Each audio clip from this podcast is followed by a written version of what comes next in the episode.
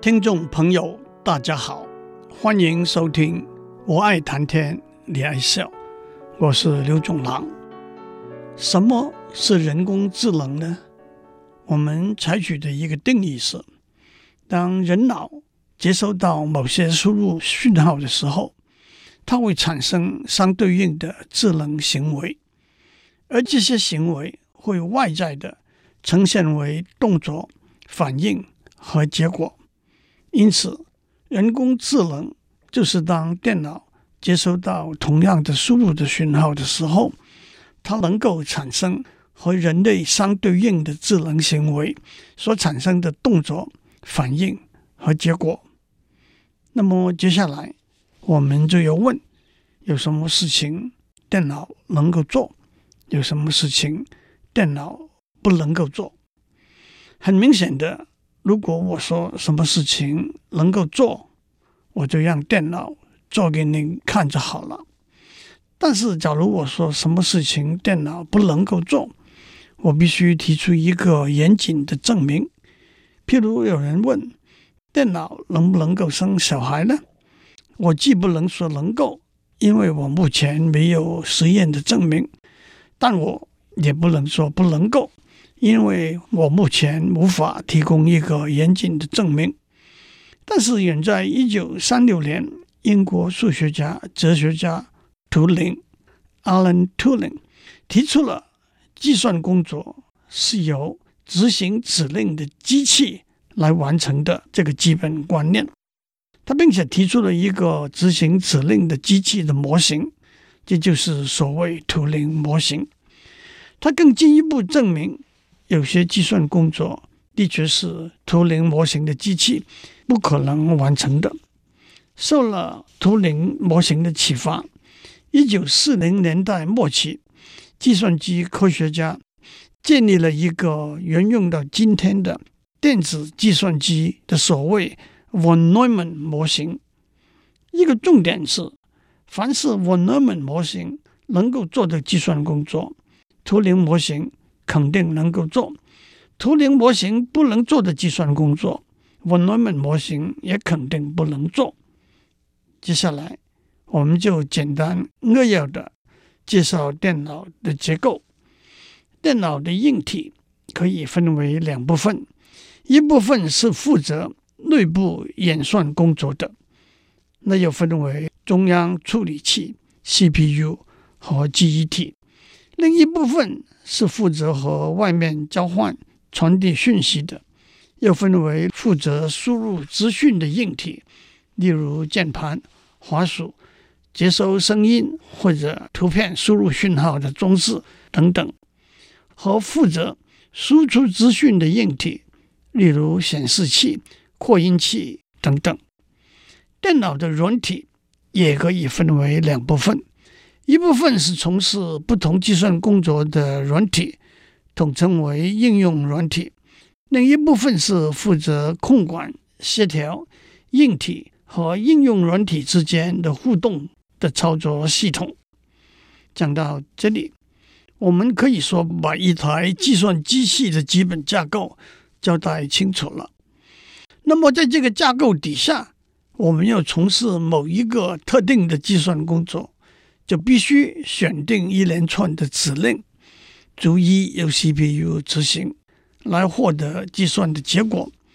一连串的指令就是演算的步骤，演算的步骤统称为演算法 （algorithm）。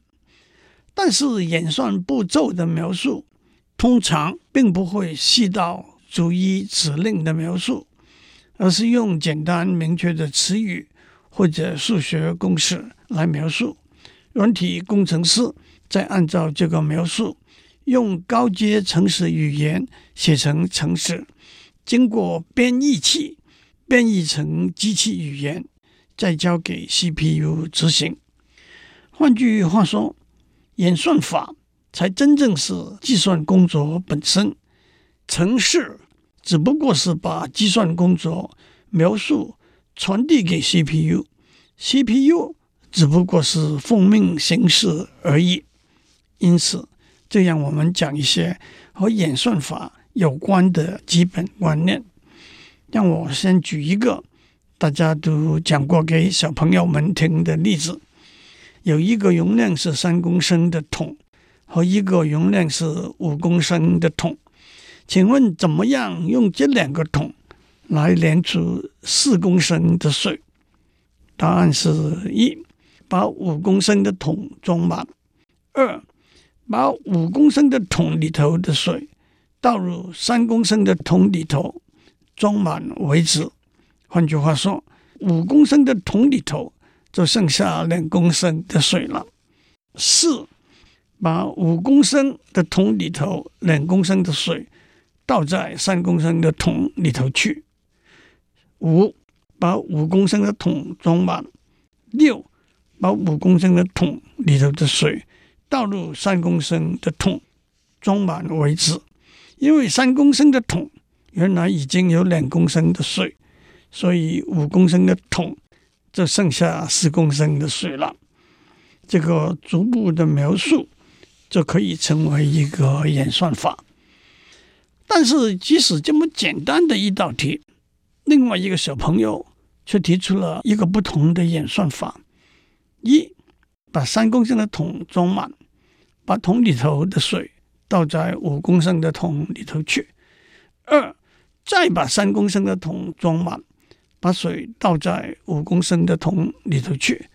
这一来，三公升的桶里头就剩下一公升的水了。三，把五公升的桶里头的水倒掉。四，把一公升的水倒在五公升的桶里头。五，再把三公升的桶装满，倒在五公升的桶里头。所以五公升的桶里头就有四公升的水了。首先，这个例子指出，同一个计算工作可以用不同的演算法，也都得到正确的结果。但是，首先分析一下这两个演算法也有若干不同的地方。一，用第一个演算法，演算结束的时候，三公升的桶里头有三公升的水。五公升的桶里头有四公升的水。用第二个演算法，演算结束的时候，三公升的桶是空的，五公升的桶里头有四公升的水。二，找的水是用钱买来的，倒掉的水是浪费掉的。那第一个演算法一共买了十公升的水，倒掉了三公升的水，剩下来七公升的水。第二个演算法。一共买了九公升的水，倒掉了五公升的水，剩下来四公升的水。三，假如五公升的桶很重，装满水的时候不能够举起来倒；三公升的桶比较轻，装满水的时候可以举起来倒。那么第一个演算法根本不能执行。这些差不多可以说是吹毛求疵的讨论。也说出了不同的演算法，虽然同样可以达到一个指定的演算的目的，但可能要付出不同的代价。至于这个代价是什么呢？那又是在不同的情境中不同的考量了。这我们在下面再多讲。让我再讲一个例子：有八个不同的数字，我们要找出里头最大的一个。我们唯一可以使用的指令就是比较两个数字，决定哪一个比较大，哪一个比较小。一个简单的演算法是：一，比较第一和第二个数字，比较大的那一个就称为目前最大的数字；二，拿目前最大的数字和第三个数字比较，比较大的那一个。就是目前最大的数字。三，接下来如同第二步，拿目前最大的数字逐一和第四、第五一直到第八个数字比较。四，最后的目前最大的数字就的确是八个数字中最大的数字了。这个算法是正确的，而且工作的总量是做七次的比较。有人问。这么简单的题目，有别的演算法吗？有的，把这八个数字分成四对，每对的两个数字做一个比较，把比较大那个留下来，那就剩下四个比较大的数字。把这四个比较大的数字分成两对，每对各自比较，那就剩下来两个比较大的数字。把这两个数字再做一个比较，就把最大的数字找出来了。这一来，许多喜欢体育运动的听众就恍然大悟了：这不正是在网球或者棒球比赛中单淘汰比赛制度的赛程吗？这个观察倒有帮忙我回答了一个问题。有人问：八个数字做七次比较。就可以把最大的数字找出来。那么六次呢？答案是六次是绝对不可能的。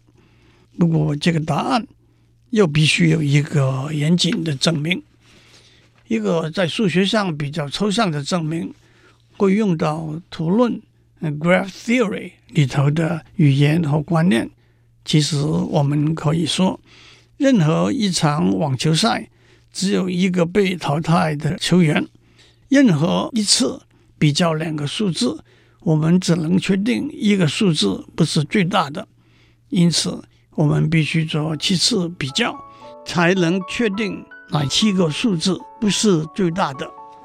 那剩下来的一个就是最大的了。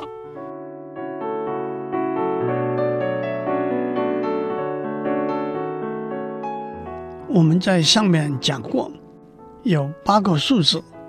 我们唯一可以使用的指令是比较两个数字，决定哪一个比较大，哪一个比较小。我们说用七次比较就可以把最大的数字找出来了。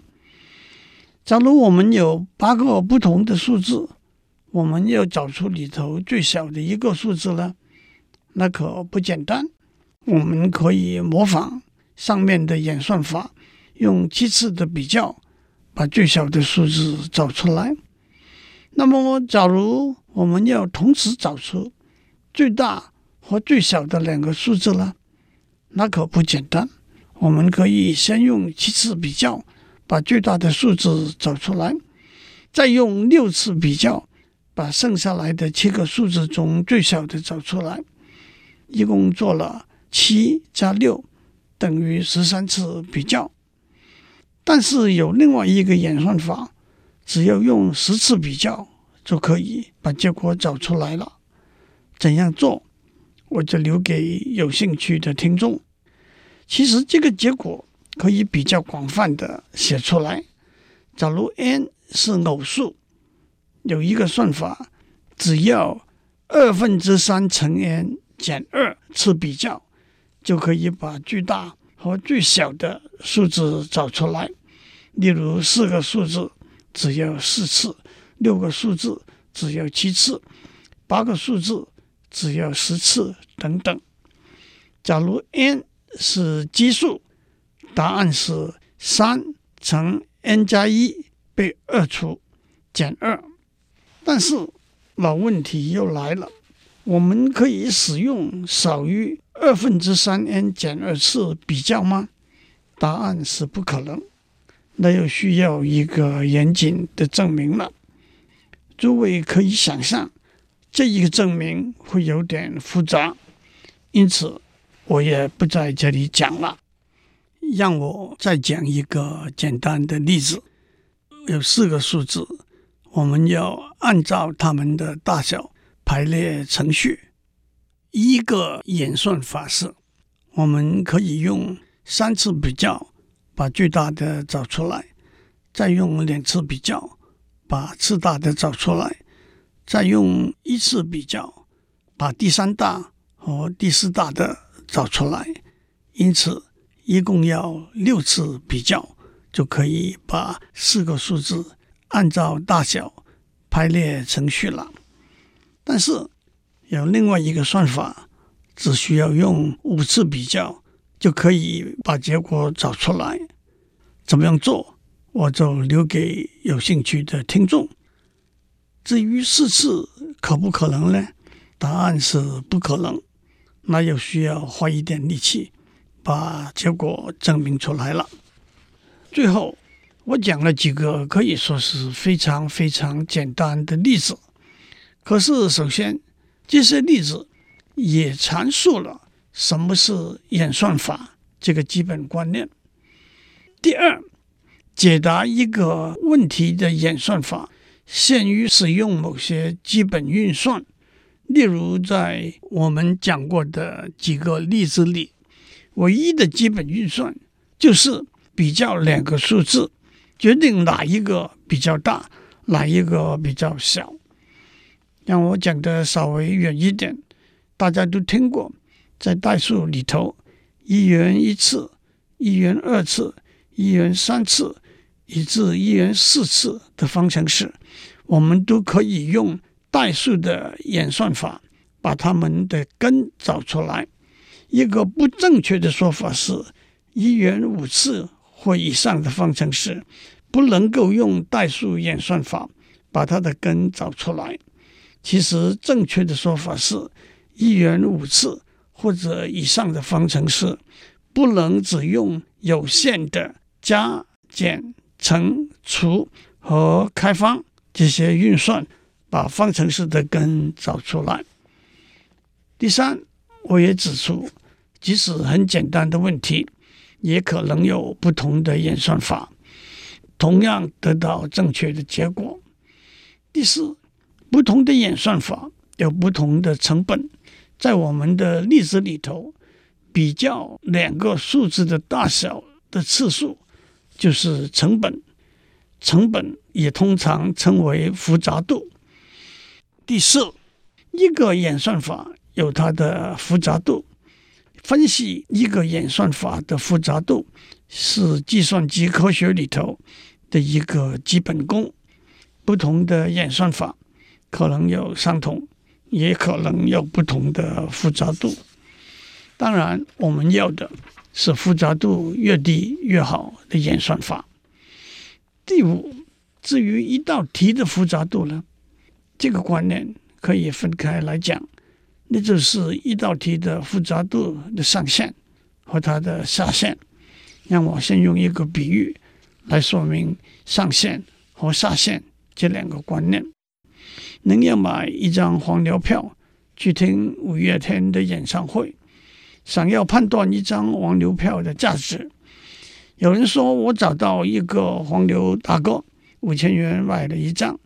有人说我找到一个黄牛大哥，四千元买了一张；又有人说我找到一个黄牛大哥，三千五百元买了一张。这些数字都是一张黄牛票的价值的上限，其中最低的三千五百元，就是目前已知演唱会门票的价值的上限。如果您付了多过三千五百元，您就是冤大头了。我们不谈票已经卖光的可能，但是同时有一个黄牛大哥说，有人出一千五百元，我不卖；有一个黄牛大哥说，有人出两千元，我不卖；又有一个黄牛大哥说，有人出三千元，我不卖。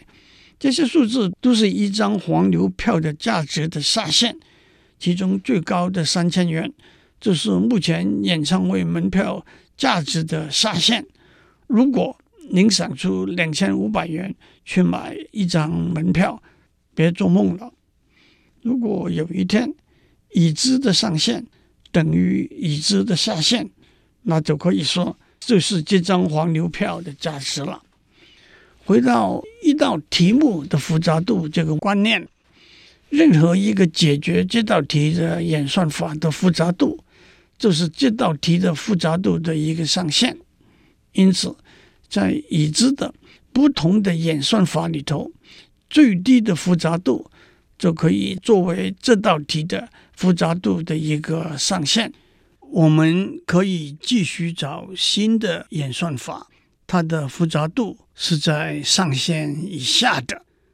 至于去找新的演算法，它的复杂度在上限以上，就没有什么意思。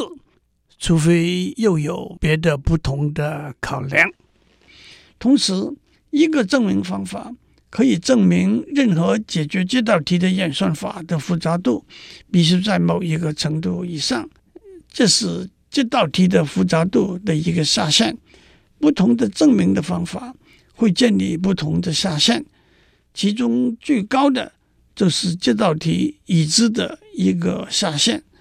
如果我们找到一个新的演算法，它的复杂度等于目前这道题的复杂度的下限，那我们就可以满意了，因为我们不可能找到复杂度更低的演算法。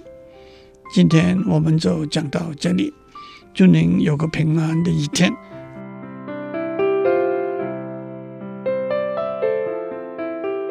以上内容由台达电子文教基金会赞助播出。